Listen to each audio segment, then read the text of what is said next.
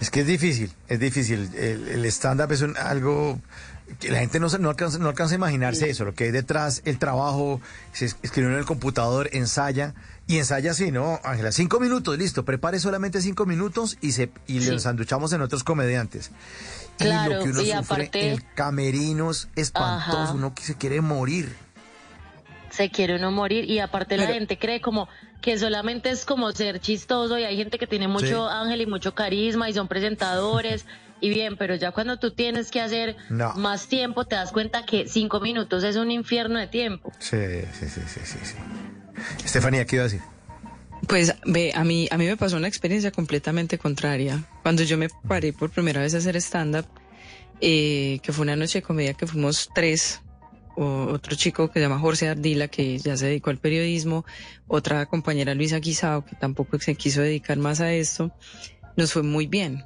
La pasamos súper bien y la noche fue demasiado linda y de hecho nos atrevimos pues diosados a hacer 15 minutos cada uno y nos fue muy bien y lo hicimos muy bien, o sea, cada uno le fue muy bien porque nos pusimos en la tarea súper ñoña de trabajar, de estudiar, de ensayar y la sacamos muy bonita. Luego sí fue el sufrir después porque nos fuimos como con esa buena sensación de la primera noche y no se volvió a repetir. Entonces decíamos, pero ¿qué pasó? Pero si nos funcionó a la primera, pero a la primera había era como mucha emoción y mucha compinchería que luego cuando fue público nuevo ya no pasaba. Entonces ya ahí fue donde dijimos, bueno, esto se tiene que saber estudiar y mis otros compañeros no les gustó la idea porque era mucha la... La preparación. y seguir ahí. Sí, es verdad. el, preparación. trabajo.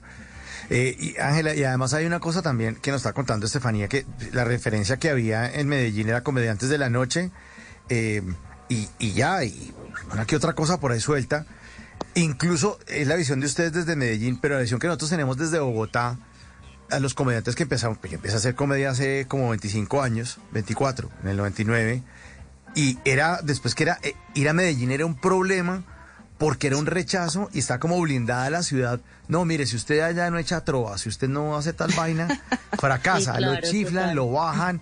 O sea, hubo un, un evento, creo que fue a Diego Trujillo que le pasó, que además pues, es que lo suben donde no es. Hubo un festival de trova en, en, La Macarena, que es un escenario para contarles a todos los oyentes mm. eh, del país, en, en, la Plaza de Toros, gigantesco, miles de aficionados de la trova y suben a Diego Trujillo, lo, cada vez que lo bajaron, pero a sombrerazo. Fue terrible. Entonces, cuando incluso, cuando fue la gira de Comediantes de la Noche, yo estaba metido en esa gira y a mí me sortearon y pum, me sale Medellín. Y yo no, uno decía, voy como vaca para el matadero, ¿no? Uno veía eso, pero afortunadamente, Ángela, ya se abrió esto, eso ya no, además con internet, porque es que una cosa es ver comediantes de la noche, una cosa es, pues, google y le salen todos los comediantes de América Latina, de Estados Unidos y de Europa, ¿no, Ángela? Total. Pues yo creo que hay una cosa muy interesante, pues y yo lo he conversado con, pues con, con Estefa por ahí, pues como en charlas informales, y es como encontrar ese, ese punto en donde tú tienes que hacer reír porque la gente va a divertirse. Claro. Y qué fastidiosos comediantes que dicen, ay, es que no entienden mi humor. Pero también hay un punto en donde uno no quiere ser complaciente. A mí me pasa.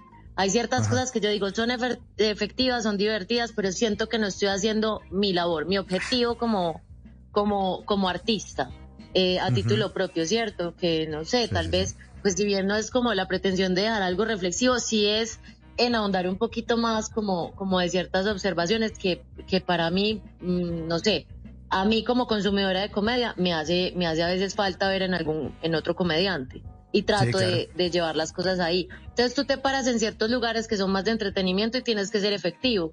Y empiezas un poquito como a abandonar cosas que te permite un espacio como el teatro, en fin, aunque estés haciendo stand-up. Entonces yo creo que eh, sí es interesante que las personas están dando esa oportunidad pero también hay mucha, o sea, hay, hay, hay la necesidad como un poco de democratizar la información. Mucha gente dice, ¿cómo así? Hay más comediantes y hay un montón de comediantes súper talentosos acá en la ciudad, solo que somos muy invisibles a veces. En las noches la única que no se cansa es la lengua. Por eso, de lunes a jueves a las 10 de la noche empieza Bla Bla Blue con invitados de lujo. Los saluda Guillermo Novelli de La Mosca. Les habla Alexander Ospina, Te Amo Hijo TV. Los saluda Maru Yamayusa. La Josefa Chivatay. ¡Ay, papá! Saluda Eddie Herrera. Tema es lo que hay. Claro, puro bla bla blue. Muévanse pa bla bla blue prácticamente. Con buena música, con historias que merecen ser contadas, con expertos en esos temas que desde nuestra casa tanto nos inquietan y con las llamadas de los oyentes que quieran hacer parte de este espacio de conversaciones para gente despierta. Bla bla blue. De 10 de la noche a 1 de la mañana. Bla bla blue. Porque ahora te escuchamos en la radio.